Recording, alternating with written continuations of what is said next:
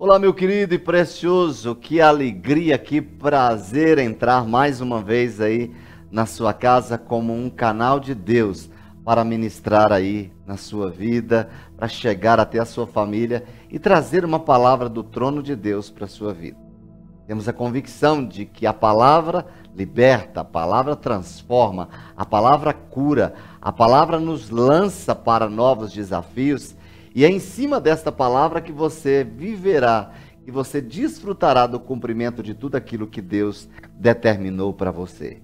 Esta noite especial, nós vamos trazer uma temática fantástica que diz respeito a um dos atributos do fruto do Espírito. E nós vamos falar de um personagem que, para mim, ele traz lições sobrenaturais. Ele, ele traz para a gente lições de aprendizado de uma maneira que somos mentoreados pelas suas experiências deixadas, relatadas na Bíblia Sagrada. Nós vamos falar de Moisés. E quando nós falamos que vamos citar aqui um dos atributos do fruto do Espírito, nós vamos falar de fidelidade. Fidelidade como o caminho para o alcance, para alcançarmos as nossas conquistas. Ou seja, fidelidade o caminho para as conquistas. Mas antes da gente iniciar, eu gostaria que você se conectasse comigo nesta hora em oração, para que juntos, sabemos que no reino do Espírito não tem distância, juntos todos nós possamos levantar a nossa voz diante do trono de Deus e colocar diante dele esta palavra que será ministrada aqui. Nada adianta se passarmos aqui este nosso tempo ouvirmos essa palavra e ela não encontrar guarida, não encontrar pouso no nosso coração. Por isso é que precisamos nos conectar com Deus, porque o Espírito Santo é aquele que revela, é aquele que traz a palavra para nós de uma maneira clara, dando-nos uma oportunidade para colocá-la em prática. Vamos orar? Pai, nós queremos bem dizer o teu nome por esse domingo muito especial. Sabemos que este dia nasceu no teu coração e nesta hora, antes de encerrarmos este dia especial, nós queremos pedir ao Senhor que esta palavra venha para nós, para transformar, ela venha para nos libertar, ela venha para nos curar, ela venha para trazer, ó Deus, a direção para os nossos passos. Para onde iremos nós? Só tu tendes as palavras de vida eterna. Fazemos das palavras dos discípulos as nossas palavras nesta hora Queremos, ó Deus, que o Senhor encontre em nós corações abertos, sedentos, ó Deus, para receber a água poderosa, além do pão que ela mesma é. A tua palavra venha para nós como este alimento poderoso para transformar as nossas vidas e que tudo isso seja para o louvor exclusivo da tua glória, na autoridade do nome de Jesus. Amém. Amém, queridos? Então vamos falar sobre fidelidade. O caminho para as conquistas, né? A porta que nós precisamos passar por ela para alcançarmos as nossas conquistas. Esses últimos domingos nós temos falado de alguns personagens. Já falamos de José, de Josué, falamos é, acerca dos seus posicionamentos, da sua postura diante da sua trajetória de vida e que nos ensinou muito. E sempre nós trouxemos aqui na introdução o texto de Hebreus 11, que é o capítulo da fé, mais precisamente o versículo 33, que diz assim: Os quais, pela fé, conquistaram reinos, praticaram a justiça, alcançaram o cumprimento de promessas, fecharam a boca de leões. Temos profetizado aqui que você deste que vai conquistar novos reinos, que vai praticar a justiça, que vai alcançar o cumprimento das promessas de Deus e vai fechar a boca do inimigo. A autoridade desta palavra na sua vida dará a você essa capacitação para calar o inimigo quando ele tentar se levantar contra a sua vida e contra a sua família. Temos falado muito sobre fé nesses dias e é o elemento essencial, o elemento primordial para a vida de um cristão. Eu sempre digo que a fé é o ar que um cristão respira. Sem a fé, nós morremos. A fé na vida de um cristão, ela é poderosa. E a fé, ou a sua fé em Deus, ela é o único veículo que vai te transportar de promessa para a conquista. Ou seja, se eu quero alcançar alguma coisa, se eu quero conquistar algo, eu preciso colocar ali, eu preciso saber primeiramente o que é que Deus está me dizendo, eu preciso saber o que Deus me falou, e em cima do que Deus me falou, eu trago esta aplicação, e debaixo desta palavra eu caminho, além de ser fortalecido nela para as conquistas que Deus tem para mim. Quando nós falamos eh, logo no início do nosso personagem, Moisés, nós queremos olhar para alguns princípios de fé em sua vida. No texto de Hebreus 11, já o versículo 26, tem um texto bem interessante, eu quero ler na linguagem de hoje, que diz assim: Ele, Moisés, achou que era muito melhor sofrer o desprezo por causa do Messias do que possuir os tesouros do Egito, é o que é que ele tinha os olhos fixos na recompensa futura. Eu vou repetir.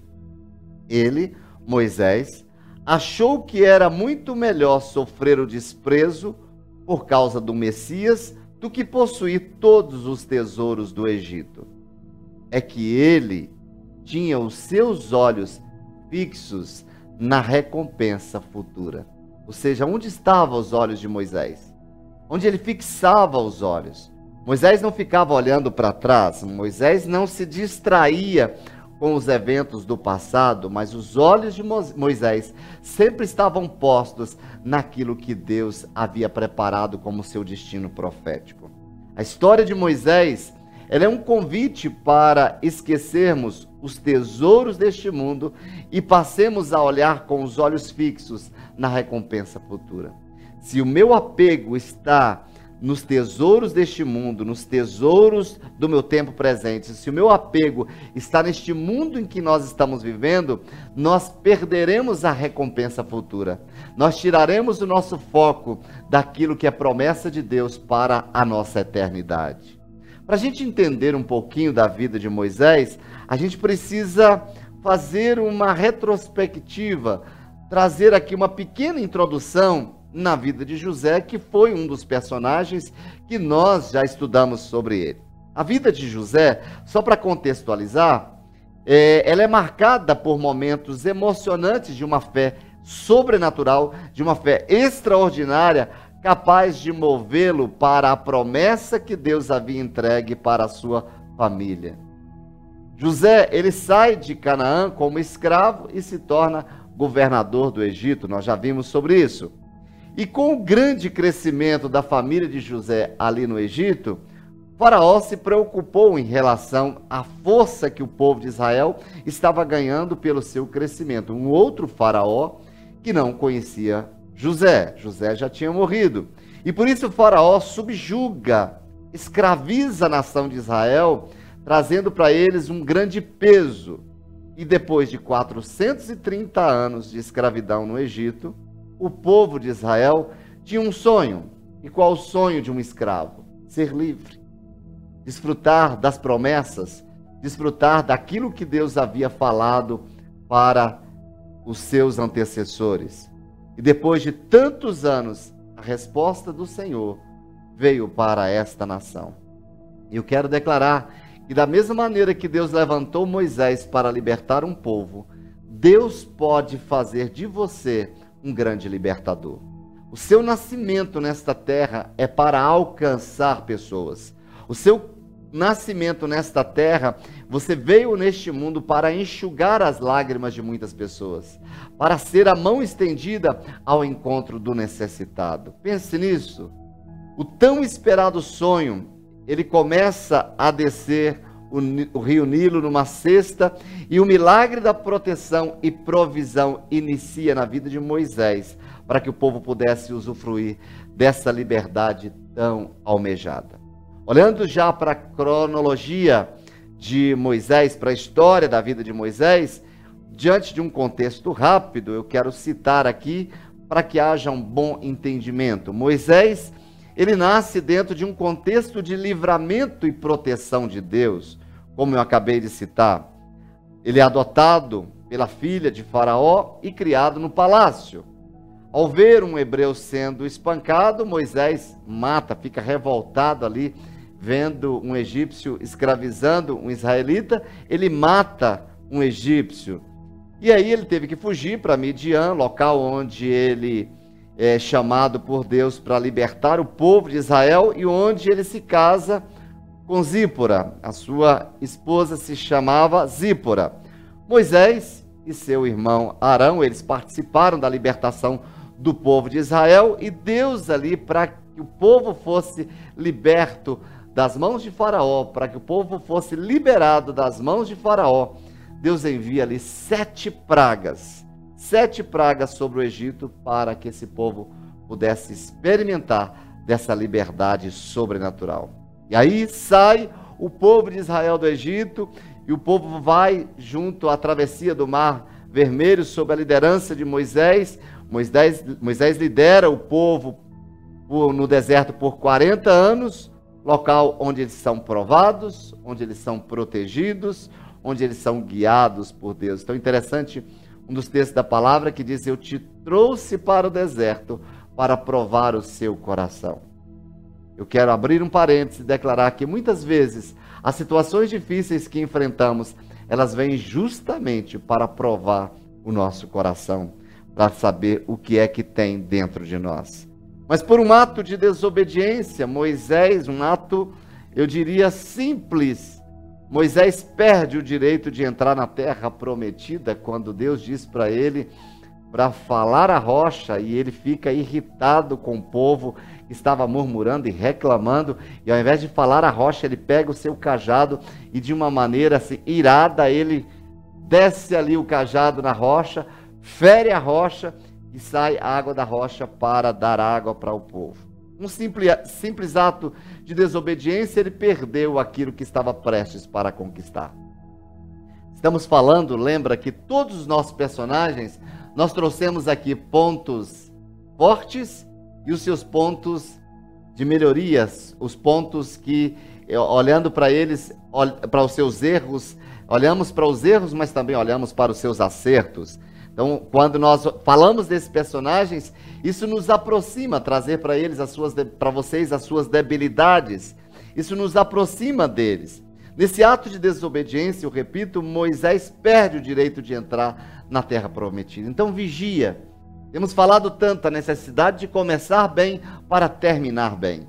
É que nessa trajetória é que nós somos observados. Nessa trajetória é que vem o nosso teste. Muitas vezes, quando nós estamos nas, aqui a porta, no lugar para conquistar, já perto para conquistar, nós não vigiamos e ali, por causa daquela atitude, nós perdemos a oportunidade de desfrutar das promessas de Deus. Vigie nisso. Ali nas colinas de Moabe, Moisés vê a terra prometida e com 120 anos ele morre, sendo lembrado como o maior profeta que Israel já teve. Se eu observo na palavra essa citação de que Moisés foi considerado o maior profeta, nós temos muito o que aprender com este mentor.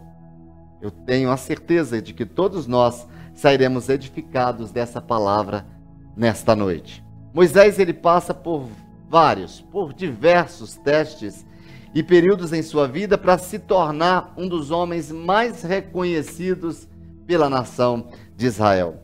Assim como Moisés, nós precisamos ser aprovados por Deus. E eu queria citar logo nessa introdução três áreas que nós precisamos ser aprovados por Deus. Nós precisamos vigiar. A primeira dela na nossa mentalidade. O que é que passa pela nossa mente? No texto de Êxodo, no capítulo 2, versículo 10, diz assim a palavra: Tendo o menino crescido, ela o levou à filha de Faraó, que o adotou e lhe deu o nome de Moisés, dizendo: Porque eu o tirei das águas. Quando nós pensamos que Moisés ele passou 40 anos no palácio, sendo criado pela filha de Faraó, nesse tempo ele passa pelo teste da mentalidade. Como assim, pastor?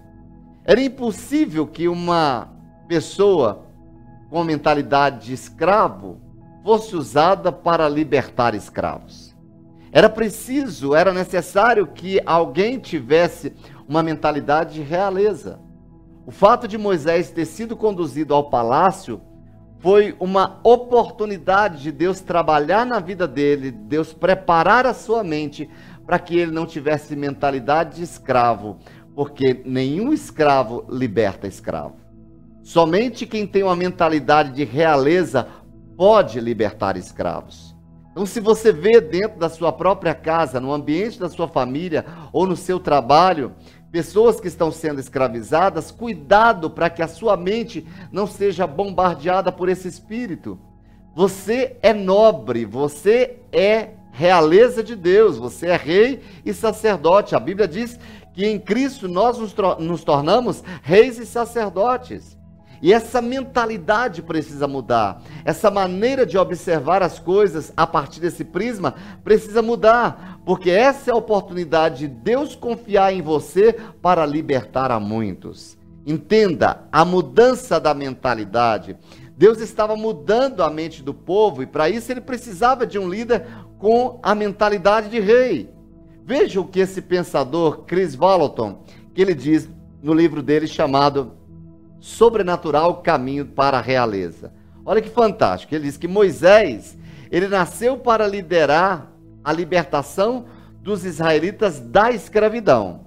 Moisés teve que ser criado na casa de Faraó para que ele pudesse aprender a ser um príncipe e não ter uma mentalidade de escravo.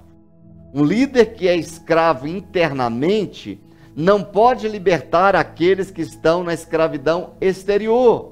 Então isso traz para nós uma força muito grande.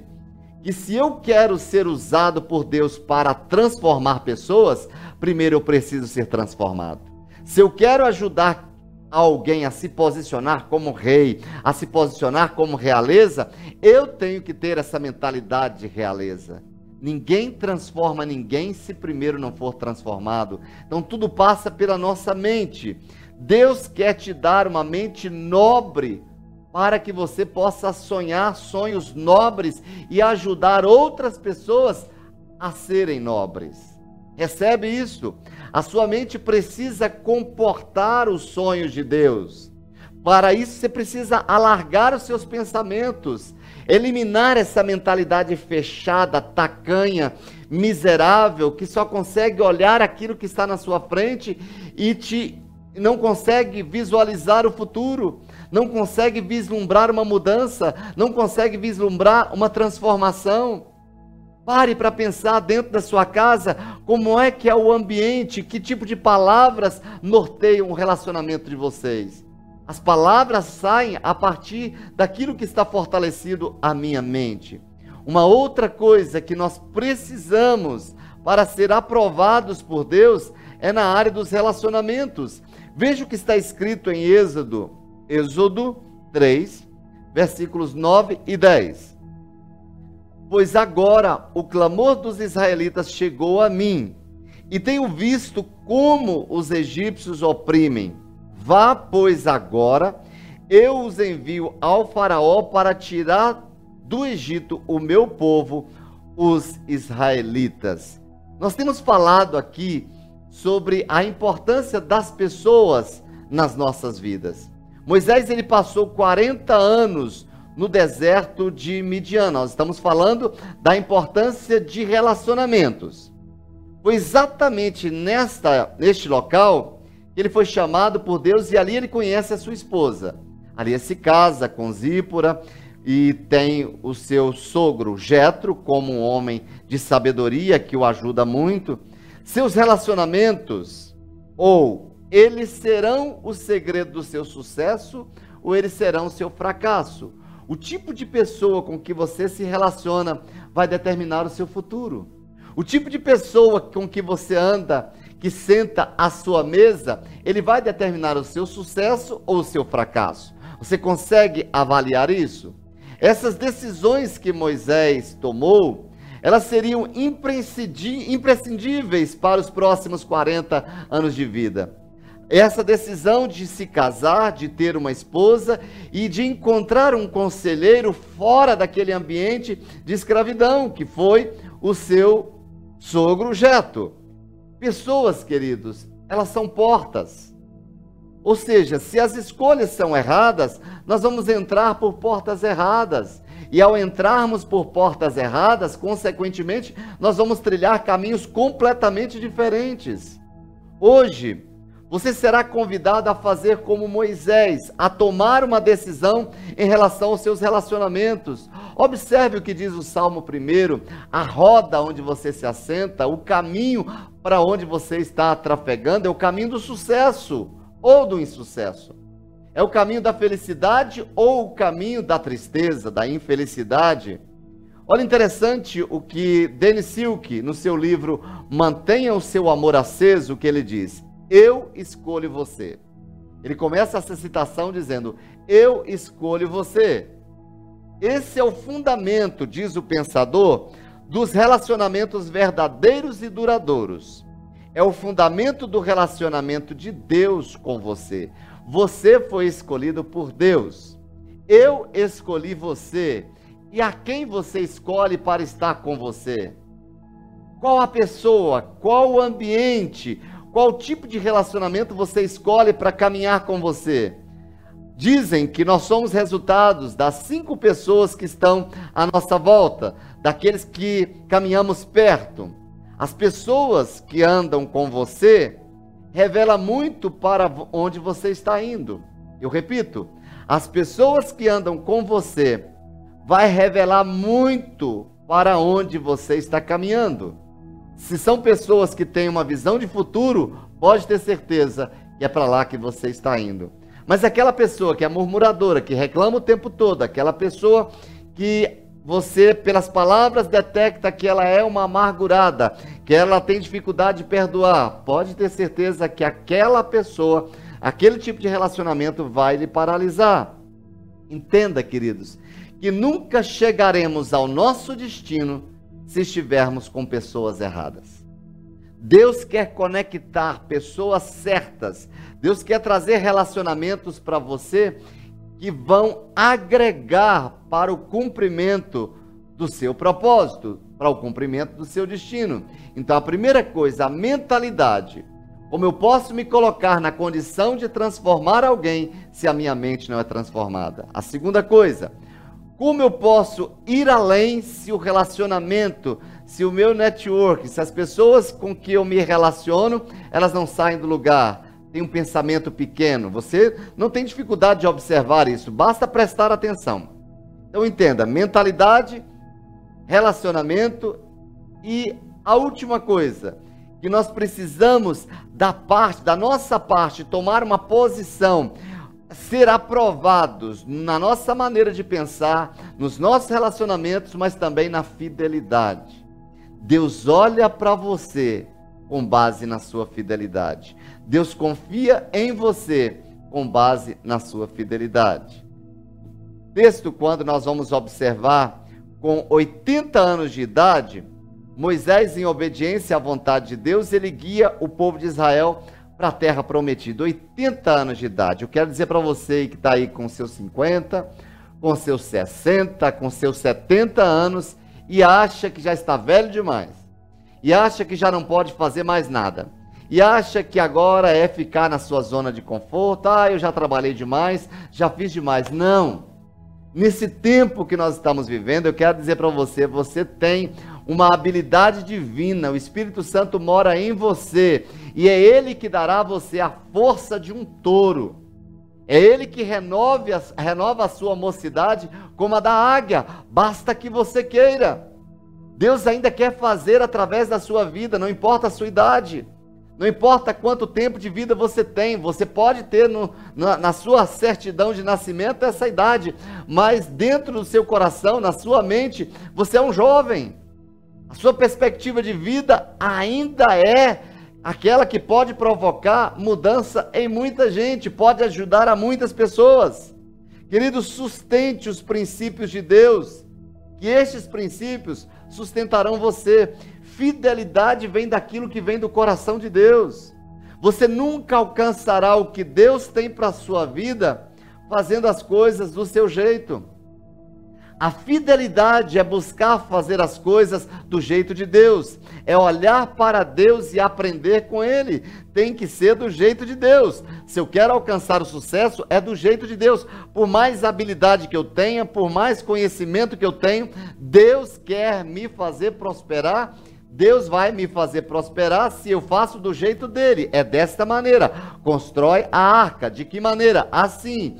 Leva o povo, este povo sai do Egito. De que maneira? Dessa maneira. E faz isso. Você vai entrar na terra, mas para entrar, na, entrar na terra você tem que fazer isso. É do jeito de Deus. Ser fiel aos princípios de Deus. Ser fiel ao que Deus determinou. Ser fiel ao que Deus falou. Por que, querido? Fidelidade trata do caráter. E o seu caráter, ele valida o seu destino. Deus olha para você, olha para o seu caráter, e quando ele encontra em você um caráter de fidelidade, ele ali valida o seu destino. Ele vai te dar elementos necessários para a sua trajetória rumo ao seu destino profético. Pense nisso. O seu propósito é algo que nasceu no coração primeiro de Deus. Se você é fiel, se você trabalha a fidelidade, Deus olhará para você e encontrará em você a pessoa capaz para caminhar com aquilo que Ele quer lhe entregar. Saiba que Deus está lhe preparando para lhe entregar algo que Ele já tem preparado. Deus não está preparando algo para depois te preparar, Ele já preparou algo, já está preparado. Tem algo que Deus quer lhe entregar e Ele só está esperando você se preparar. E qual é a sua decisão neste domingo? Qual é a sua posição neste domingo? Estamos falando da fidelidade como o caminho para a conquista. Mas o que é fidelidade na sua essência? O salmista diz para nós, no Salmo 119, versículo 30, ele diz: Escolhi o caminho da fidelidade. Então, isso quer dizer para nós que fidelidade é uma escolha.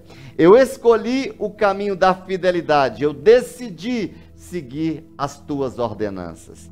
Então, é uma decisão, é uma escolha que eu faço. Qual a sua escolha? nesta noite, entendendo que Deus está olhando para você, entendendo que Deus está prestando atenção em cada intenção e, e também em cada ação da sua vida para entregar as chaves que você precisa para a conquista do seu propósito. Fidelidade em hebraico é emuná, que significa firmeza, estabilidade alguém que não se desestabiliza. Ou seja, quando alguém se encontra fiel, é aquele que não se move de acordo com as circunstâncias. É aquele que não se arrefece, não retrocede diante das circunstâncias difíceis. Fidelidade é aquele que permanece íntegro, perseverante. Fidelidade é aquele que crê, no que foi liberado, na palavra que foi liberada da parte de Deus. O apóstolo Paulo nos ensina em Gálatas, falando sobre o fruto do Espírito, aquilo que existe dentro do nosso coração. Ele diz: Mas o fruto do Espírito é. Aí ele fala dos seus atributos: amor, alegria, paz, paciência, amabilidade, bondade e fidelidade. Quando nós entendemos que faz parte de um dos atributos do fruto do Espírito a fidelidade, então isso significa que é um elemento necessário do céu. Que a fidelidade ela me conecta com o divino, que a fidelidade me conecta com Deus, que a fidelidade neste texto que nós estamos lendo, já no grego, é pistis, que significa convicção que provém da fé. Uau! Fidelidade, pistes, que vem do grego convicção que provém da fé. Isso significa que quando nós olhamos para essa situação da fidelidade, quando alguém é fiel, ele tem uma convicção dentro dele gerada pela fé. E é por isso que Deus conta com os fiéis. E é isso que nós vamos olhar para a vida de Moisés e descobrir princípios Queridos, conectando esses dois sentidos dessa palavra, tanto no grego quanto no hebraico, Preste atenção nisso que eu quero profetizar, no que eu quero dizer. Você nunca encontrará estabilidade e segurança se não tiver uma convicção profunda gerada por sua fé em Deus. Ou seja, eu nunca estarei seguro diante de um turbilhão de situações, eu nunca experimentarei a paz que excede todo entendimento se eu não tiver uma convicção profunda de que é pela minha fé em Deus. Você já se abalou diante de uma situação difícil?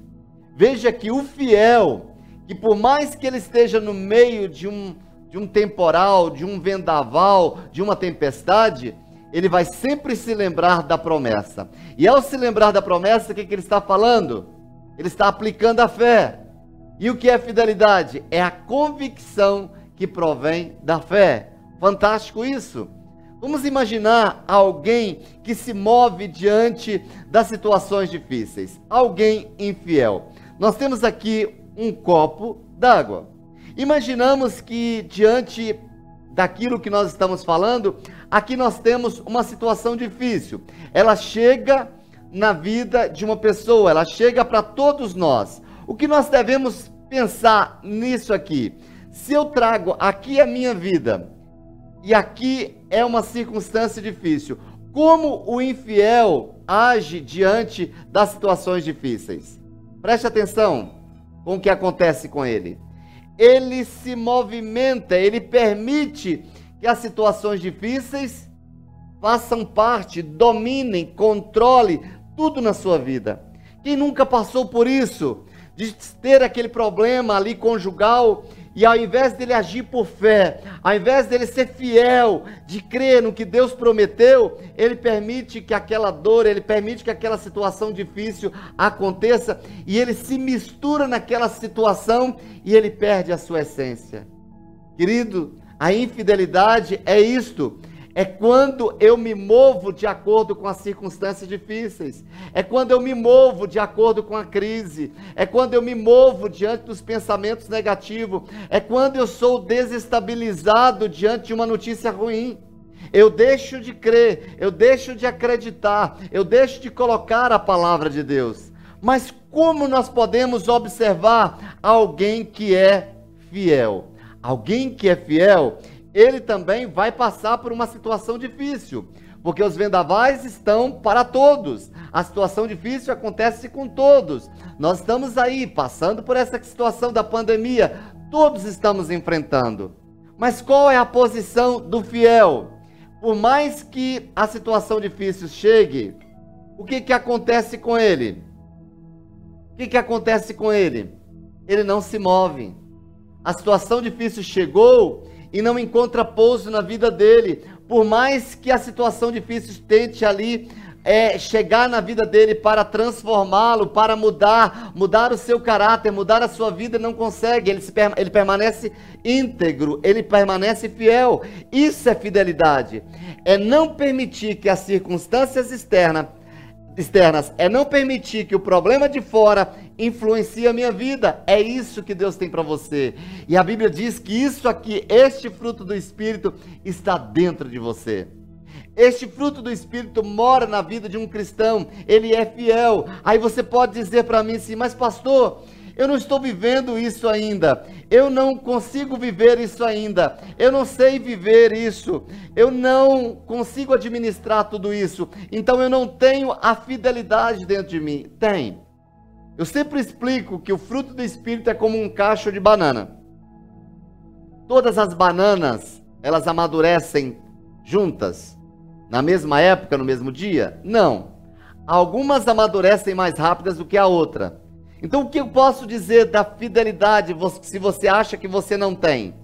A fidelidade pode ser que ainda ela está lá, mas ela precisa ser amadurecida. E como ela é amadurecida? Através dos vendavais, através dos tempos difíceis. Então, qual a sua decisão nesta noite? Deixar se envolver pelos problemas e ser contaminado por ele, por eles ou permanecer íntegro, crendo no que Deus prometeu, crendo no que Deus falou. Essa é a sua posição. Não permita que toda situação contrária, não permita que a tristeza tome conta da sua vida, não permita que o medo governe a sua vida, não permita que nada contrário venha roubar o que Deus tem para você. Permaneça inabalável com uma convicção que vem de Deus, que Deus é fiel, Ele é fiel. Aquilo que Ele prometeu, Ele é fiel para cumprir. Aleluia! Queridos, nós olhamos para esse, essa pequena ilustração, queridos, é, nós vemos uma pessoa que está passando por prova, e ao passar pela prova, o que, que a prova faz conosco? A prova sempre nos espreme. Mas entenda que a prova, ou as provas, nunca mudam quem a gente é. Elas vão revelar quem nós somos. É, as provas, as situações difíceis vêm para revelar o que está dentro do nosso coração. E elas podem ser em relação à conquista. Muitas pessoas pensam, ah, eu não quero ser bem sucedido porque eu posso me corromper. Não. Você só se corrompe porque dentro de você você já era infiel. Ah, tem pessoas que têm medo do sucesso, é, com receios de se corromperem quando o sucesso chegar. Outros dizem que dinheiro corrompe. Querido, sucesso e dinheiro não te corrompem, mas eles te revelam. Eu repito, sucesso e o dinheiro não te corrompem, mas eles te revelam. Eles mostram quem você é, se você é dominado por ele, se você é controlado por ele. Então, fidelidade é manter as suas convicções profundas sobre Deus e os seus propósitos apesar das circunstâncias. Não olhe as circunstâncias, eu olho para as promessas. Fidelidade é isso.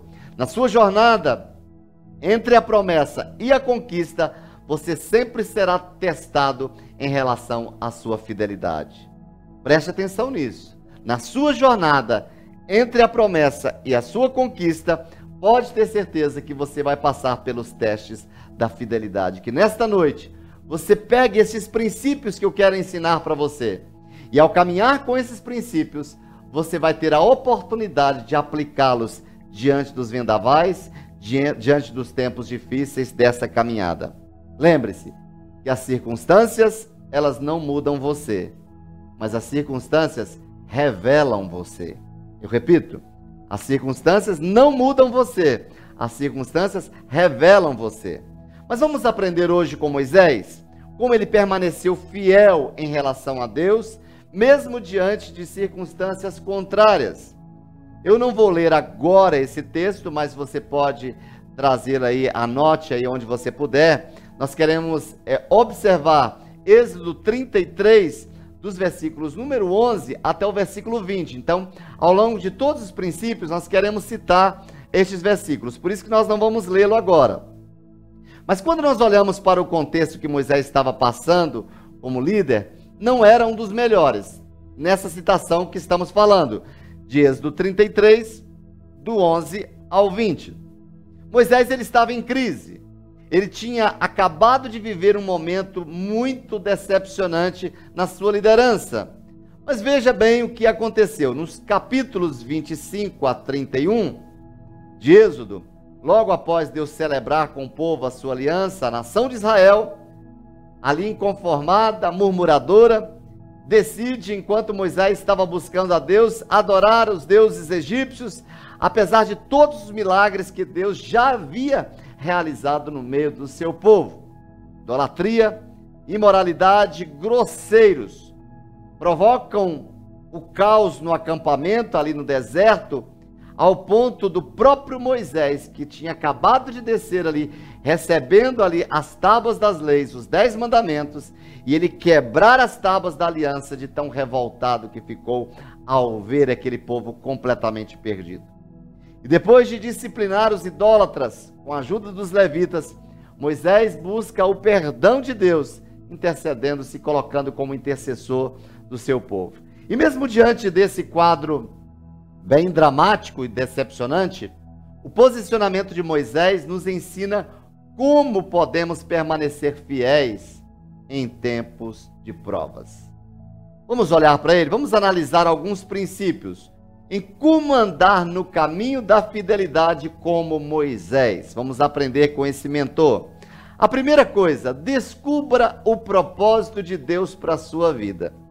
Descubra o propósito de Deus para a sua vida. Em Êxodo, no capítulo 33, versículo 13, diz assim: Se me vês com agrado, revela-me os teus propósitos. Tem gente que fica perguntando para os outros, quer saber do pastor, quer saber do líder, qual o meu propósito? Eu quero dizer para você que a chave para você conhecer o seu propósito é na intimidade com Deus.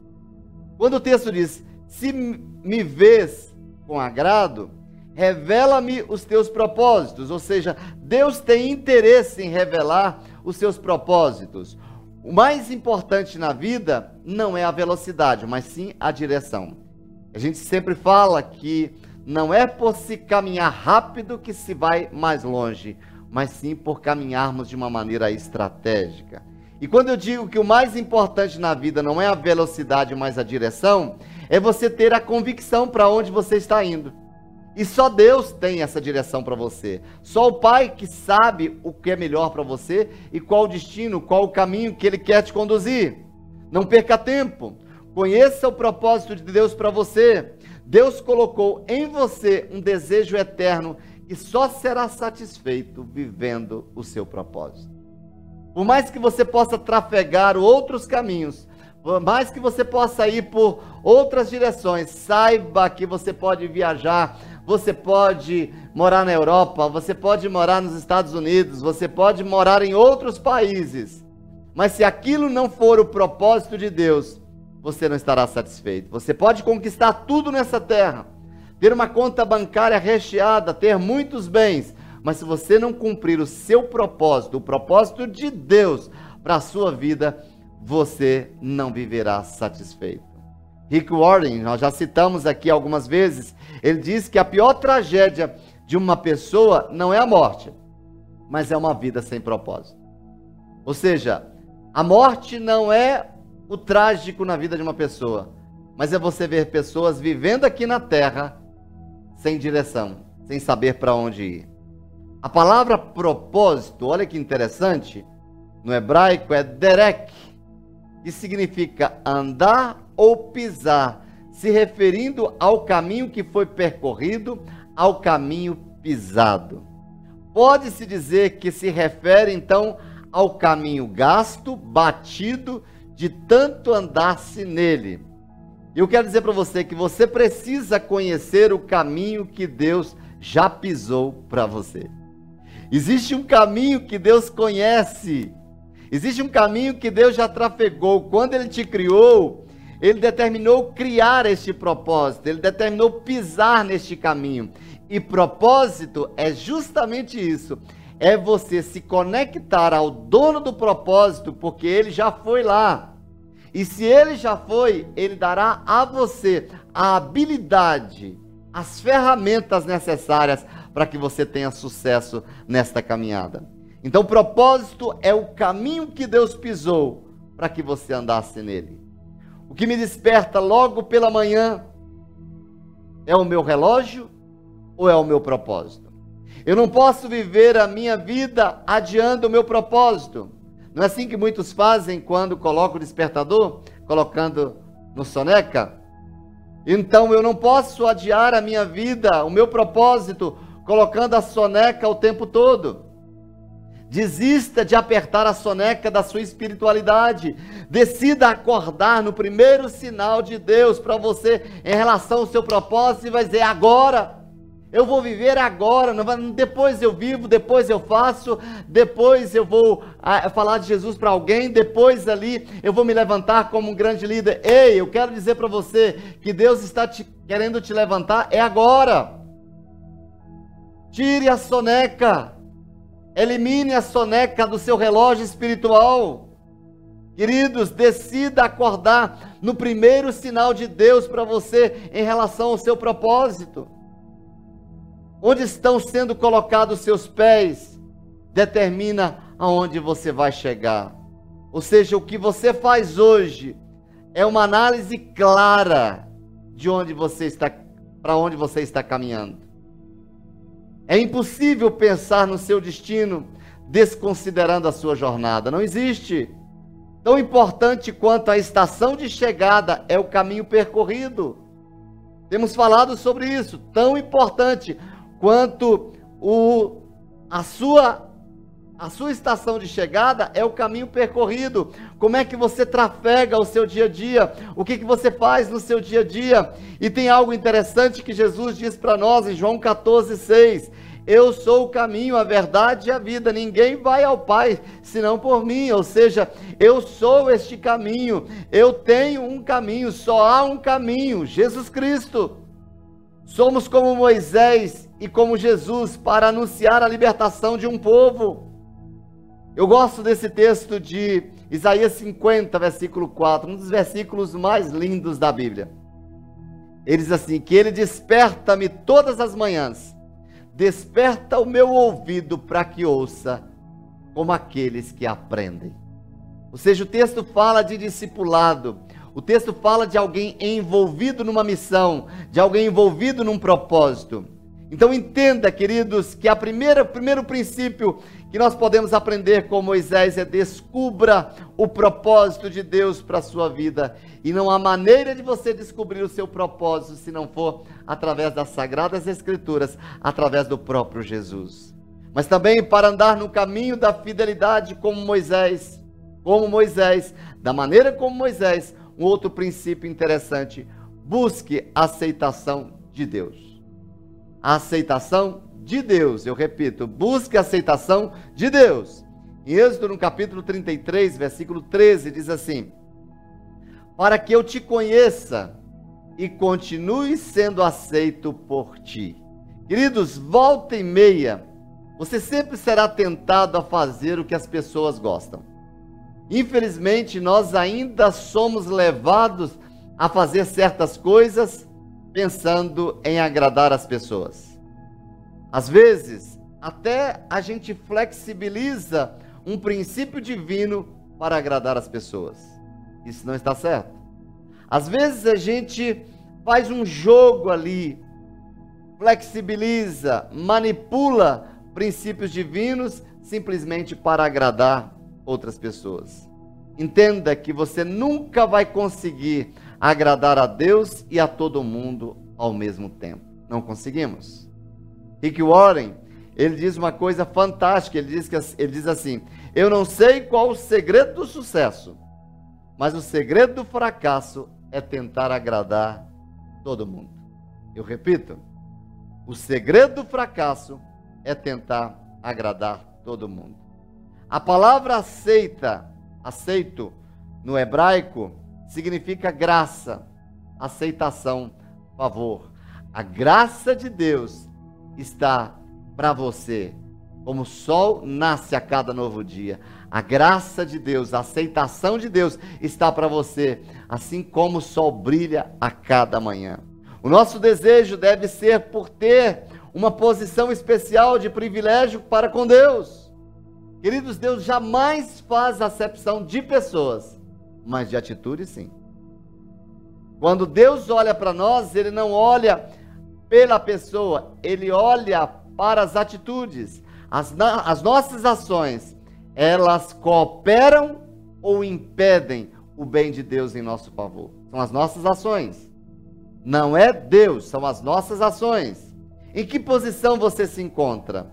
Você vive tentando agradar os homens ou a Deus? Em que posição você se encontra?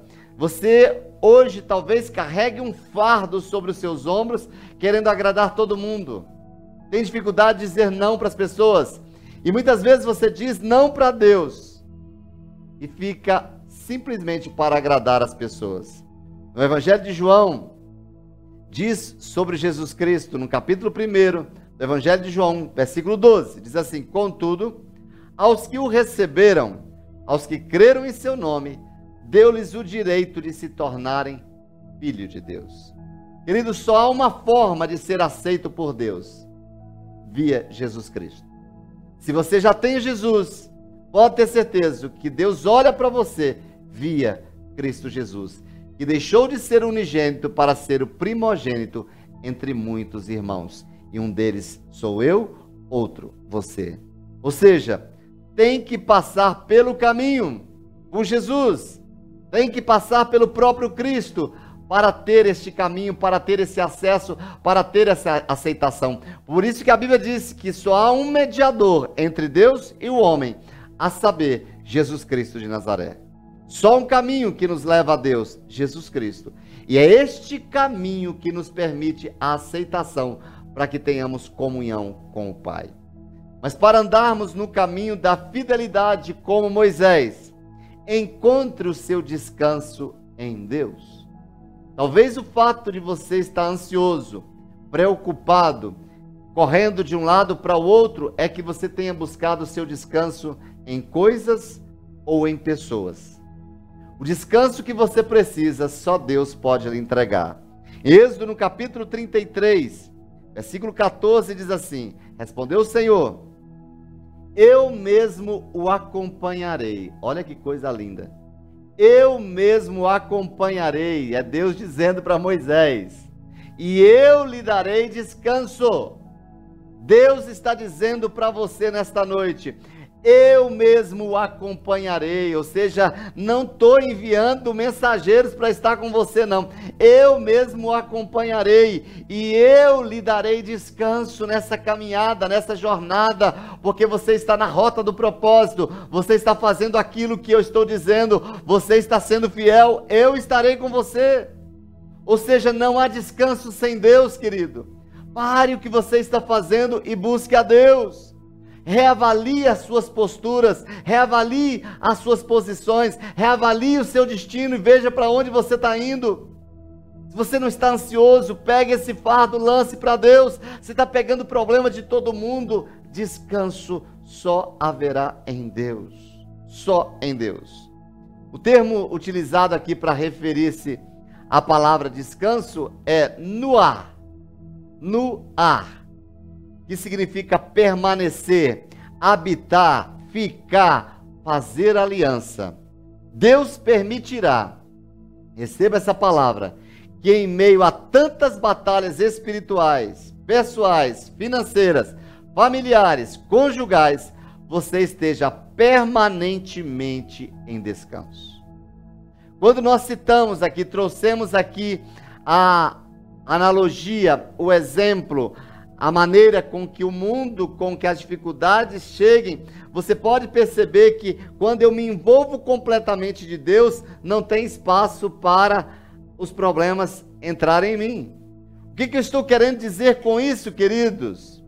Que quando nós pensamos que descanso é o estado de espírito daqueles que permanecem em Deus, não aqueles que visitam Deus.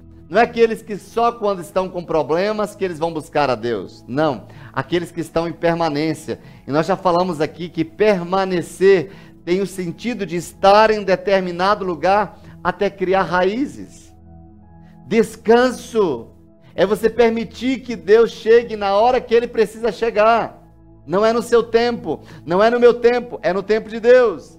Assim como o peixe, querido, ele deseja a água para viver você foi criado por Deus. Você não consegue viver sem Ele. Tire um peixe de dentro do mar e coloque na areia. Veja o desespero desse peixe. Vai morrer. Assim é o homem longe, longe da presença de Deus. Assim é o homem longe do propósito de Deus. Ele vai ficar se debatendo. Ele vai ficar se batendo ali até ser sucumbido, até morrer. Você precisa de Deus o seu descanso está preparado em Deus. Deus fez uma proposta para Moisés de dar a terra prometida sem a participação dele, mas era um teste. Era apenas um teste. Queridos, deixa eu te fazer uma pergunta bem absurda, mas uma pergunta muito, muito importante. Você gostaria de ir para o céu, mesmo se Deus não estivesse lá? O céu teria sentido sem Deus? Não. Porque a nossa essência, a nossa origem, o nosso destino está em Deus. Entenda, querido, que é impossível pensar no céu sem Deus, assim como é impossível encontrar descanso na terra sem Ele. Entenda isso. Veja o convite de Jesus para você Em Mateus, no capítulo 11, versículo 28, um texto bem conhecido, ele diz: Venham a mim. Primeira coisa, venham a mim. E todos os que estão cansados e sobrecarregados, e eu lhes darei descanso. Quando eu receberei descanso? Quando eu me achego, quando eu me aproximo, quando estou em comunhão, quando estou em intimidade com Ele. Então, primeira ordem: venham para mim. Mandamento: venha para mim. Os que estão cansados e sobrecarregados. Promessa: que eu vou aliviar o seu descanso, que eu vou remover o seu descanso. Entenda, querido, que você somente encontrará descanso em Jesus. Só nele. Você tem uma rota para caminhar, você tem uma conquista para conquistar. Mas eu quero dizer para você que existe alguém que quer ir com você. Convide-o. Não vá sozinho. Não queira fazer as coisas por você mesmo. Você já tentou fazer as coisas na força do seu próprio braço e viu o que deu. Você não foi muito longe. Pense nisso. Para andar no caminho da fidelidade, um outro princípio, como Moisés, seja reconhecido por Deus pela sua obediência. Eu repito, seja reconhecido por Deus pela sua obediência. O texto no capítulo 33, versículo 17 diz assim: O Senhor disse a Moisés: Farei o que me pede, porque tenho me agradado de você e o conheço pelo nome. Que coisa linda! Olha que coisa fantástica, Deus dizendo a Moisés: O Senhor disse a Moisés: Farei o que me pede. Deus dizendo para Moisés que vai fazer o que ele pediu. Por quê? Porque tenho me agradado de você e o conheço pelo nome. Isso é demais. Quando eu estava lendo esse texto aqui, eu me lembrei quando Jesus ali foi batizado por João Batista. E abre-se os céus e uma voz diz: Este é meu filho amado que me dá muito prazer. É como se Deus estivesse dizendo para Moisés, da mesma maneira que disse para Jesus: Querido, Deus pode ouvir a oração de qualquer pessoa, mas certamente a oração que ele vai escutar é a oração de um coração obediente. Forte isso, né? Spurgeon, ele vai dizer que fé e obediência fazem parte do mesmo pacote. Quem tem fé é aquele que obedeceu. Aquele que obedece tem fé. Aquele que obedece a Deus, diz esse avivalista, aquele que obedece a Deus confia nele. Aquele que confia em Deus obedece-lhe. Ou seja, a obediência, ela oferece a Deus aquilo que o homem tem de mais precioso e apreciado, a sua vontade. Ou seja, eu repito, a obediência oferece a Deus aquilo que o homem tem de mais precioso e apreciado. Dois pontos. A sua vontade. O que é obediência? Fazer a vontade de Deus. O que Jesus viveu no Getsemane? Não seja feita a minha vontade, mas a tua vontade. Cálice está pesado Tá difícil imaginar o sofrimento, tá difícil essa angústia, tá difícil essa situação, tá difícil essa essa minha relação, mas seja feita a tua vontade. Eu vou obedecer. E se você quer se vingar do diabo, simplesmente obedeça. A maneira que eu tenho de me vingar do inimigo, de me vingar de Satanás é obedecer a Deus. Se eu obedeço a Deus, eu coloco o inferno apavorado. Porque todo obediente, ele está vivendo um princípio de Deus. E quem vive um princípio de Deus está guardado em Deus. E aquele que está guardado em Deus, o maligno não toca. Não toca. Querido, a nossa, não é a nossa capacitação que chama a atenção de Deus, mas a nossa obediência. Deus olha para aqueles corações humildes Deus olha para as pessoas humildes. Deus olha não para o capacitado, mas Deus olha para o obediente. E como ele te encontra nesta noite? Como é que está o seu coração nesta noite? Moisés ele agradou a Deus por obedecer o seu chamado ao ponto de ser chamado pelo nome. Quando Deus disse para Moisés: "Eu conheço o teu nome". Ei, Deus está dizendo para você que conhece o teu nome. Porque Ele conhece o teu nome? Porque Ele te criou para um propósito lindo. Ele te criou para viver a vida abundante. Ele te criou para um determinado fim. Ele sabe o teu nome. Ele ouve as tuas orações. Paulo diz sobre Jesus em Filipenses 2:8, e sendo encontrado em forma humana, humilhou-se a si mesmo e foi obediente até a morte e morte de cruz. Jesus passou pela terra, também trafegou pela rota da obediência, por isso que alcançou o seu destino. Jesus trafegou a rota da obediência e foi para a cruz.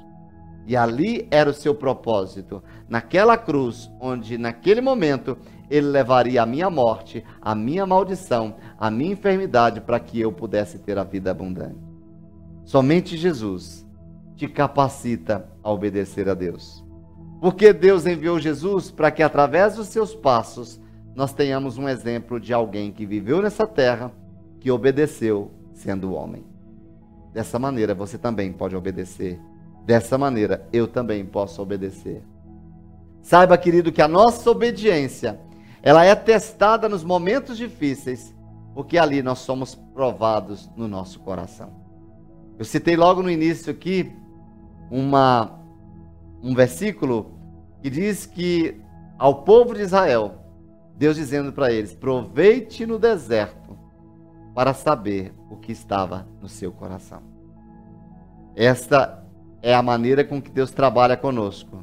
Todo filho obedece. Você é filho? O bastardo é rebelde, mas o filho é obediente. As suas ações, elas compreendem mais a obediência ou a desobediência? Suas posturas diante do que Deus diz é para a obediência ou para a desobediência? Analise isso. Isso é um princípio básico para a conquista. Isso é um princípio básico para quem é fiel. O fiel é obediente.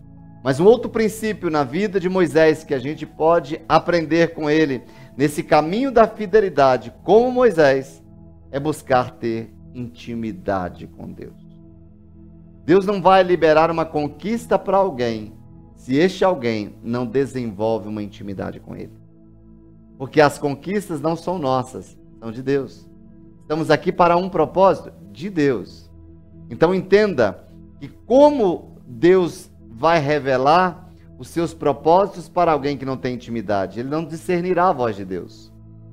Quando nós olhamos para Êxodo, no capítulo 33, versículo 18, diz assim o texto: Então disse Moisés: Peço-te que me mostres a tua glória. Olha o que Moisés estava pedindo. Peço-te que me mostres a tua glória. Olha o nível de intimidade. A tua glória o poder de Deus. Sabe o que Moisés está pedindo a Deus neste momento? A palavra mostrar, raá, significa aprender a conhecer, experimentar, perceber, visitar e encontrar Deus. O que Moisés estava querendo dizer? Permita-me que eu aprenda com o Senhor. Permita que eu conheça o Senhor. Permita que eu experimente a tua presença. Permita que eu perceba a tua presença, que eu possa me encontrar contigo. Deus não é uma religião, ele é uma pessoa. Deus não se esconde, ele se revela. Eu repito, Deus não se esconde, ele se revela. Deus é o maior interessado em se revelar a você. Talvez você não tenha ainda conseguido chegar neste lugar, porque você não buscou você não foi para este lugar da intimidade. O que você conhece sobre Deus é apenas uma pequena gota, e o que você desconhece é um oceano. Às vezes nós estamos soberbos demais, soberbos demais por conhecer a Deus numa dimensão tão pouca, quando tem ainda um grande, um vasto oceano para que a gente desenvolva um conhecimento acerca de Deus. O que você tem hoje não passa de gotas diante da imensidão daquilo que Deus quer se revelar a você. Seu desejo por Deus determinará o nível da experiência que você terá com Ele. Quanto mais você deseja de Deus, mais Ele vai se revelar a você. Quanto mais intenso na sua busca, na sua oração, mais ele vai se revelar a você. Você deseja ter intimidade com Deus? Você anseia por isso? Seu desejo por Deus vai determinar o seu nível de experiência com Ele. Efésios, no capítulo 3, versículos 11 e 12, diz assim: De acordo com o seu eterno plano que Ele realizou em Cristo Jesus, nosso Senhor, por intermédio de quem temos livre acesso a Deus, em confiança pela fé.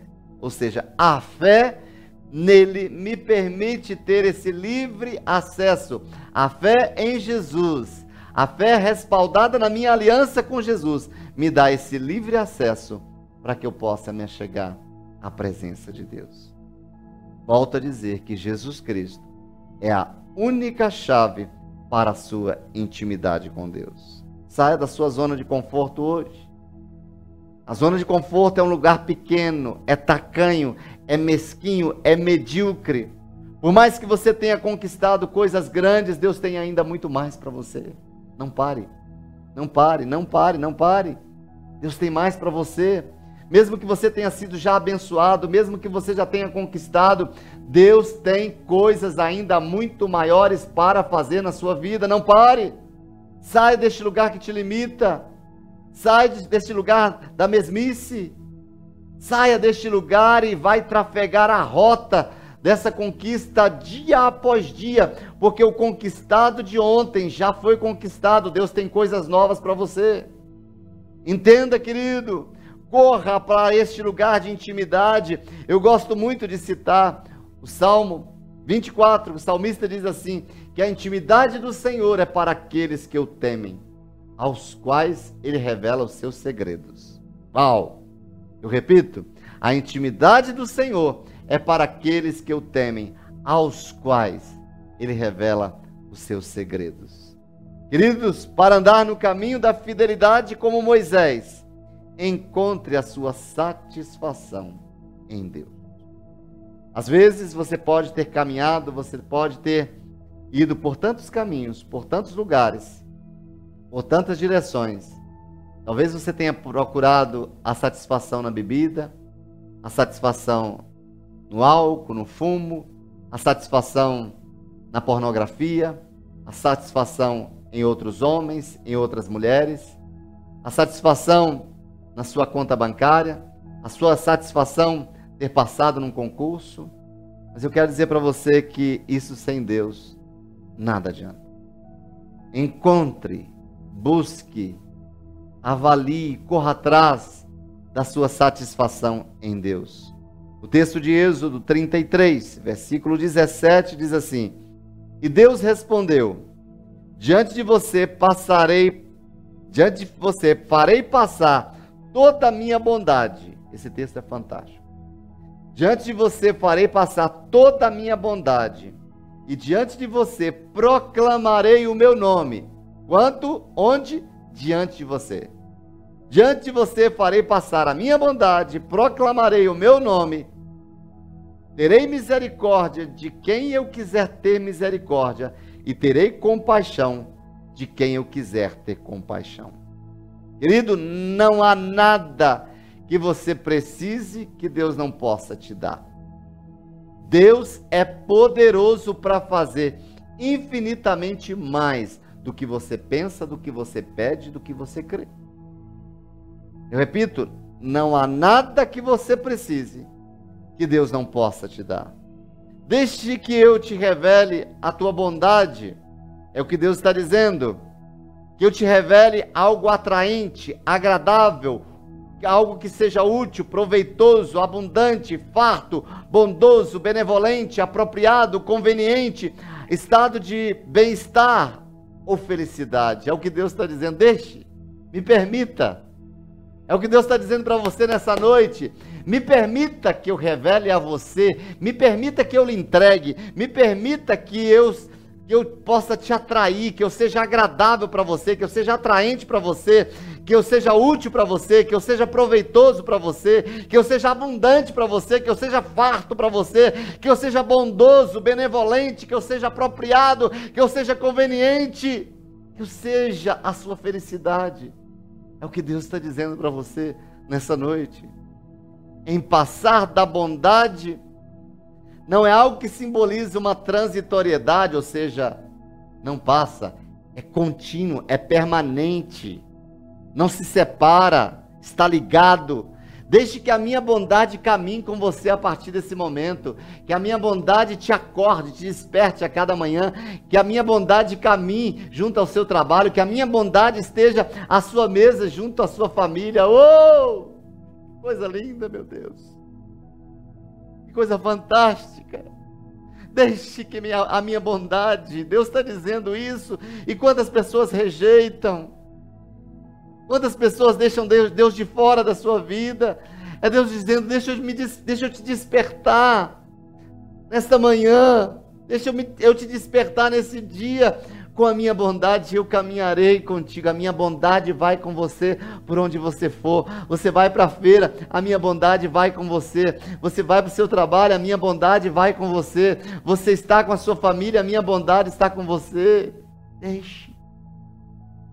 Deixe. Deixe, querido. A bondade de Deus, ela será transferida para você. A bondade de Deus não apenas encontrará a sua vida, como ela também te ultrapassará para abrir os caminhos e as possibilidades para as realizações da vontade do Pai. Isso é lindo demais, querido. Além de eu saber, de eu ter essa convicção de que a bondade vai dormir comigo, ela vai me despertar, ela vai caminhar comigo, ela vai se assentar na mesa, mas a bondade de Deus vai à minha frente, abrindo novos caminhos, novas possibilidades para a realização da vontade de Deus. Receba isto. Receba a bondade de Deus. Deus dizendo para você nesta noite: Eu vou entrar na sua história com a minha bondade. Eu abrirei o seu destino com a minha bondade. Eu estou indo à sua frente com a minha bondade. Eu estou entrando no seu casamento com a minha bondade. Eu estou entrando no seu relacionamento com seus filhos. Eu estou entrando no seu relacionamento com seus pais. Eu estou entrando na sua vida. Eu estou entrando na sua casa com a minha bondade. Permita. Permita Deixe, deixe, não haverá escassez, pois Deus se adiantou à sua necessidade. Eu quero profetizar isso, querido. Não haverá escassez. Deus se adiantou, Deus se adiantou, Deus se adiantou na sua para suprir a sua necessidade. A abundância dessa bondade será intensa, ela será plena. O Senhor é o seu pastor nada te faltará. Ele diz para você isso nesta noite. Deus não lhe entregou qualquer coisa, mas Ele entregou o seu tudo para você. Deus não lhe entregou qualquer coisa, Deus lhe entregou o seu tudo para você. E o tudo de Deus para você é Jesus. A Bíblia diz, no Evangelho de João, capítulo 10, versículo 10, o ladrão ele vem para furtar, para tirar, para destruir, para matar, para roubar. Eu vim para que tenham vida e a tenham plenamente. Querido, a sua felicidade, a sua satisfação, a sua plenitude, plenitude é estar cheio, é estar coberta, não tem espaço para mais nada. A sua plenitude se dá com Jesus. Você somente está habilitado para seguir a sua vida e ter sucesso com Jesus. Deixe que a bondade de Deus te encontre nessa noite. Deixe que a bondade de Deus te surpreenda nesta noite. Deixe que a bondade de Deus te visite nesta hora e te possua de tal maneira que ao acordar nesta segunda-feira você possa abrir os seus olhos e dizer: A bondade de Deus está em mim e ela vai à minha frente. Queridos, nosso último princípio para andar no caminho da fidelidade, como Moisés, é ter um coração humilde, completamente dependente de Deus, completamente crendo que é Ele que é poderoso para fazer, completamente crendo que Ele é tudo em mim, e sem Ele eu nada posso fazer. Versículo 20 do capítulo 33 de Êxodo, diz assim: E acrescentou: Você não poderá ver a minha face, porque ninguém poderá ver-me e continuar vivo. Queridos, nunca saberemos tudo sobre Deus, nunca. Você precisa sempre querer mais, desejar mais. E eu tenho certeza que você está conectado nesta noite, que você quer mais. Essa semana eu parei a minha vida porque eu disse: eu quero mais de Deus. Eu quero me conectar mais com Deus. Eu quero me aproximar mais de Deus. Eu quero ter a sensibilidade para possuir mais do que eu já tenho possuído. Queridos, Deus se opõe aos orgulhosos, mas Ele concede graça aos humildes. Quando nós falamos desse princípio de ter um coração humilde, é uma vigilância contínua. Nós temos falado sempre da caminhada, de observar a caminhada do início ao fim. Assim também é no quesito da humildade. Nós podemos começar muito quebrantados, com o coração quebrantado, mas ao longo da caminhada, os tapinhas nas costas podem tirar, roubar a nossa humildade e nós nos tornarmos soberbos por acharmos que é na força do nosso braço que nós conquistamos. Tudo vem de Deus. O orgulho, ele sempre colocará qualquer pessoa na zona de conforto e distante de Deus. A pessoa, para se distanciar de Deus, basta encher o seu coração de orgulho. A sua zona de conforto, ela não deixa a sua vida mais segura, ela apenas te mantém numa vida menor e medíocre. É isso que você escolhe. O orgulho, ele limita o seu crescimento e sua experiência com Deus, porque eu estarei distante de Deus, estarei afastado de Deus. Veja como Jesus agiu em Filipenses 2, dos versículos 5 a 7. Seja a atitude de vocês, Paulo dizendo para nós, seja a minha atitude, a sua atitude, a mesma de Cristo Jesus, que embora sendo Deus, mesmo sendo Deus, mesmo sendo quem você é, mesmo tendo tanta posse como você tem, mesmo sendo tão inteligente como você tem, me, como você é, mesmo sendo bonito como você é, mesmo sendo do jeito que você é. O texto diz: embora sendo Deus, não considerou que o ser igual a Deus era algo que devia apegar-se. Então não se apegue à vaidade, não se apegue à beleza, não se apegue às suas finanças, não se apegue às coisas deste mundo.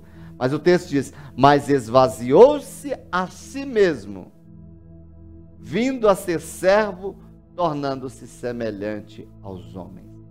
Será que nesta noite você não precisa fazer uma análise para ver o que é que está enchendo ou do que está cheio o seu coração, que está tirando o lugar de Deus?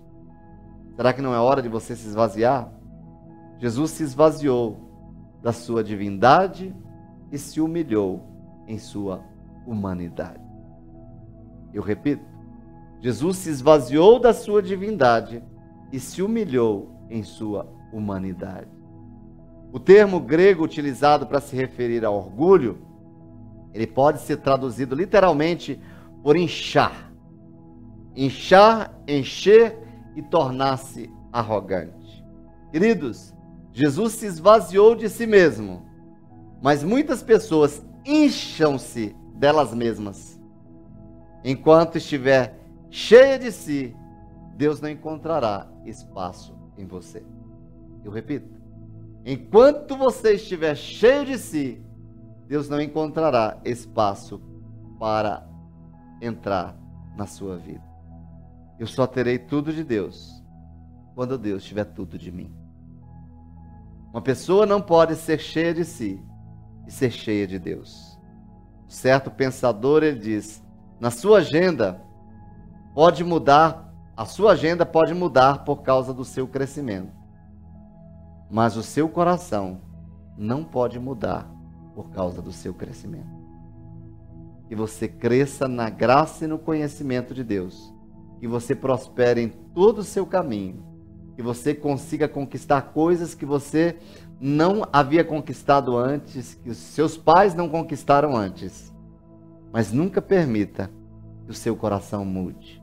Mantenha-o humilde. Só há uma forma de ser verdadeiramente humilde, imitando Jesus. Queridos, eu trago esses sete princípios para você nesta noite. Você vê que em todos eles eu venho falar, falando da fidelidade de Moisés. E em todos eles nós vamos observar a fidelidade de Jesus na sua trajetória aqui na terra para conquistar o seu propósito. Busque a sua recompensa em Jesus. Eu repito o texto de Hebreus 11, 26, que nós lemos logo no início. Ele, Moisés, achou que era muito melhor sofrer o desprezo por causa do Messias do que possuir todos os tesouros do Egito. É que ele tinha, é que ele tinha os seus olhos fixos na recompensa futura. Onde estão os seus olhos? O que é que você tem mais almejado? Quer o sucesso pelo sucesso? Quer o sucesso para se orgulhar? Para ser alguém? Para se colocar acima de alguém? Queridos, como Moisés, ame intencionalmente a Cristo Jesus. Seja fiel aos seus desígnios e colhe as recompensas que ele oferece para os fiéis aqui na terra e na eternidade.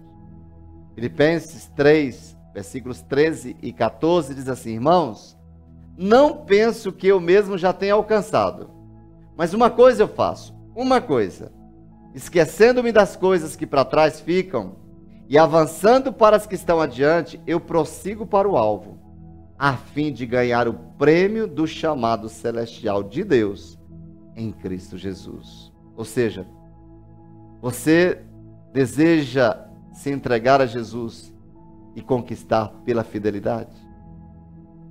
Esqueça o que ficou para trás e entregue a sua vida a Jesus. Você deseja hoje restaurar o seu relacionamento com Jesus e conquistar pela fidelidade? Esqueça o que ficou para trás e reconcilie com Jesus. Não importa o que você tenha passado, não importa o que as pessoas tenham feito contra você. O que importa é o que você vai fazer a partir de hoje. Eu não sei você, mas se você deseja hoje aprofundar a sua aliança com Jesus para conquistar a sua fidelidade, basta que você faça uma simples oração e esqueça o que ficou para trás. Seja batizado neste amor, no amor de Jesus. Assim como Moisés como Jesus, também mude a sua mentalidade. Que toda mentalidade de escravo seja agora banida. Que cesse agora toda mentalidade de escravo. Seja quebrada toda a corrente da escravidão, toda a prisão da escravidão na sua mente, para que você possa ter uma mente livre para libertar a outra. Assim como também mude os seus relacionamentos Observe os seus relacionamentos. Que tipo de pessoa você está caminhando? Para onde você está indo? Para onde essas pessoas têm te conduzido? Outra coisa, seja fiel. Entendendo que para andar no caminho da fidelidade como Moisés, você precisa descobrir o propósito de Deus para a sua vida, buscar a aceitação de Deus, encontrar o seu descanso em Deus, ser reconhecido por Deus e pela sua obediência buscar ter uma intimidade com Deus, encontrar a sua satisfação em Deus e ter um coração humilde. Vamos orar? Eu quero, antes de fazer essa oração, te fazer um convite. Que nesta noite você possa abrir o seu coração de uma maneira diferente. Que você possa dizer para Jesus: entre na minha vida, seu dono, domina-me por completo que a essência do teu caráter seja a minha vida possuída por ela. E assim como o Senhor é, assim que eu seja. Que as marcas do teu caráter sejam formadas em mim. Será que você pode fechar os seus olhos, fazer uma oração comigo? Diga comigo, Pai, a exposição da tua palavra me vem luz. Quão reveladoras foram as palavras proferidas nesta noite. E eu quero, diante delas, ó Deus, entender que não me resta uma outra oportunidade se não receber no meu coração a Jesus como meu único Senhor, suficiente Salvador, dono da minha vida. Jesus venha morar dentro de mim. Quero fazer uma aliança contigo, de tal maneira que a partir de hoje os meus passos aqui na terra sejam guiados pelo Senhor. Que o teu espírito venha habitar em mim e possa me dirigir, e possa me instruir, e possa me orientar em toda a minha trajetória, para que a minha vida possa encontrar no teu coração a alegria que o Senhor encontrou no coração de Jesus. Espírito Santo, nesta hora, convence-nos do nosso pecado. Convença-nos. Nós nos arrependemos, eu me arrependo. Você pode orar dessa maneira, dizendo: Eu me arrependo do meu pecado. Confesso o meu pecado. Confesso as minhas transgressões.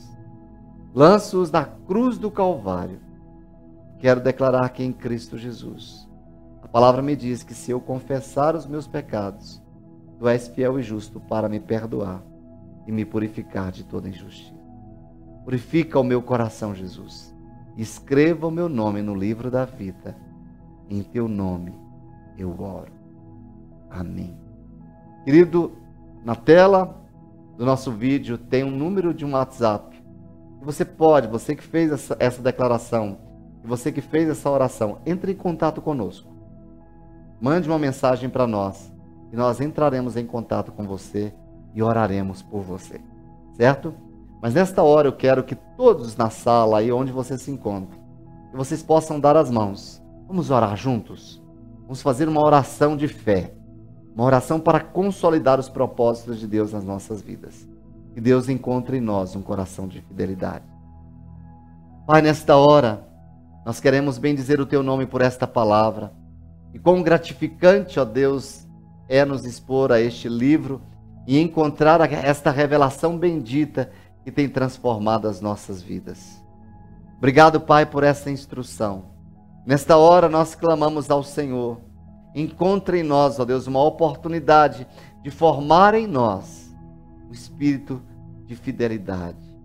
Que possamos, ó Deus, olhar para todos esses princípios e possamos observar cada um deles, ó Deus. Ajuda-nos, ó Deus, a descobrir o nosso propósito de vida. Ajuda-nos, ó Deus, a alinhar os nossos passos ao compasso dos teus pés. Há um caminho trafegado pelo Senhor. Há um caminho onde o Senhor andou e é por ele que queremos andar, Senhor.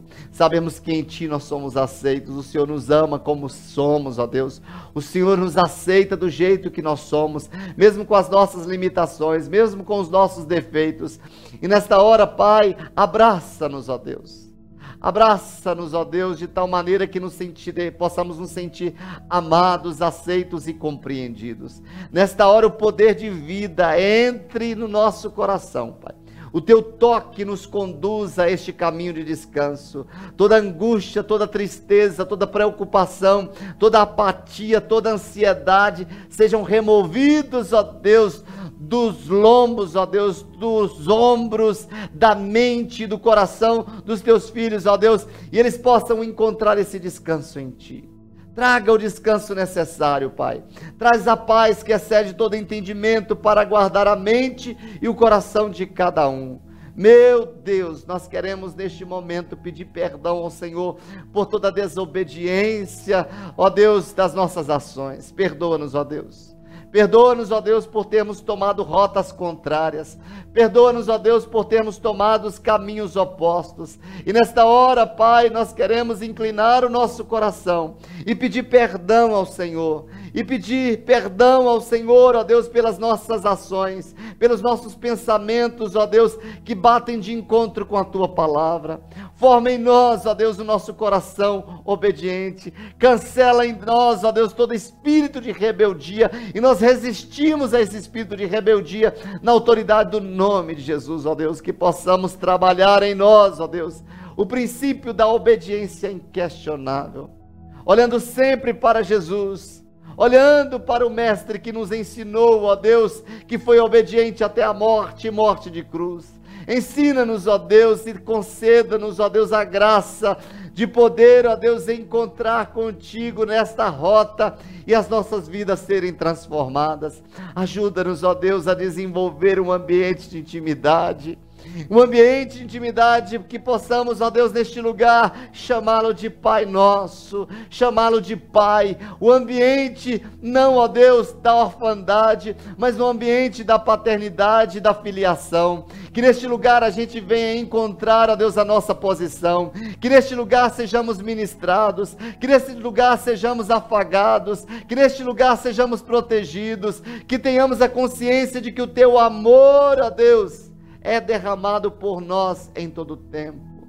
Pai, queremos a tua presença, queremos este lugar de satisfação, queremos que o Senhor venha olhar para as nossas vidas e dizer, como disse para Jesus: Este é meu filho amado que me dá muita alegria.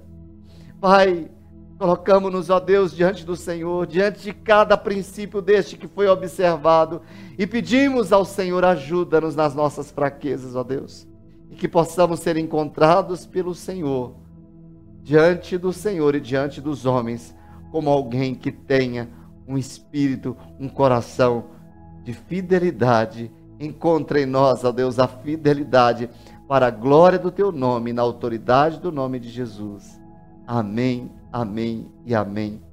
E Pai, nesta hora, nós queremos trazer diante do teu trono cada família que nos assiste Oramos, ó Deus, pelas famílias que se encontram neste momento enfermas através, ó Deus, de qualquer enfermidade, seja de qualquer enfermidade, seja pelo vírus do Covid, ó Deus, nós invocamos o poder do Calvário sobre esta família, na autoridade do nome de Jesus, nós entramos em cada casa e profetizamos saúde, e profetizamos restauração, profetizamos cura, na autoridade do nome de Jesus. Nós oramos, ó Deus, para que esta família experimente a cura que há, ó Deus, de acordo com a aquilo que diz a tua palavra em Isaías 53, 4, que diz que verdadeiramente, certamente na cruz do Calvário, Jesus levou sobre si todas as nossas enfermidades e pelas suas pisaduras nós somos sarados. Eu decreto cura agora na autoridade do nome de Jesus, cura espiritual ser sarado agora na autoridade do nome de Jesus,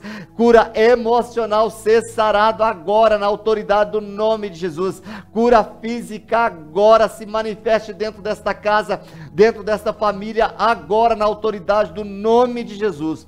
Oramos para que cada família seja blindada com o sangue de Jesus. Nós escondemos esta família, Pai, debaixo do teu esconderijo, a sombra do Onipotente. Descanse esta casa, pelo que praga nenhuma chegará nesta casa praga nenhuma chegará nesta tenda, porque o Senhor já deu ordem aos teus anjos para guardarem em todos os seus caminhos. Seja o provedor desta casa, seja o provedor desta família, remova essa tristeza, remova essa angústia, remove agora essa atmosfera pesada sobre esta casa, na autoridade do nome de Jesus. Traz paz, mude a atmosfera, Senhor, que o ambiente desta família agora seja uma embaixada do teu reino, a movimentação de anjos do Senhor dentro desta casa agora aconteça um movimento de anjos enviados da parte de Deus para proteger, para prover na autoridade do nome de Jesus. Recebam o melhor do coração do Pai,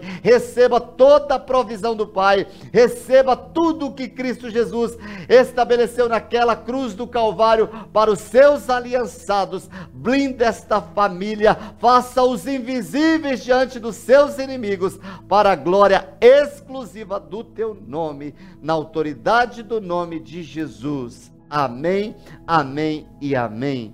Espero que tenham sido abençoados por essa palavra. Deus te abençoe. Forte abraço e um cheiro do seu pastor.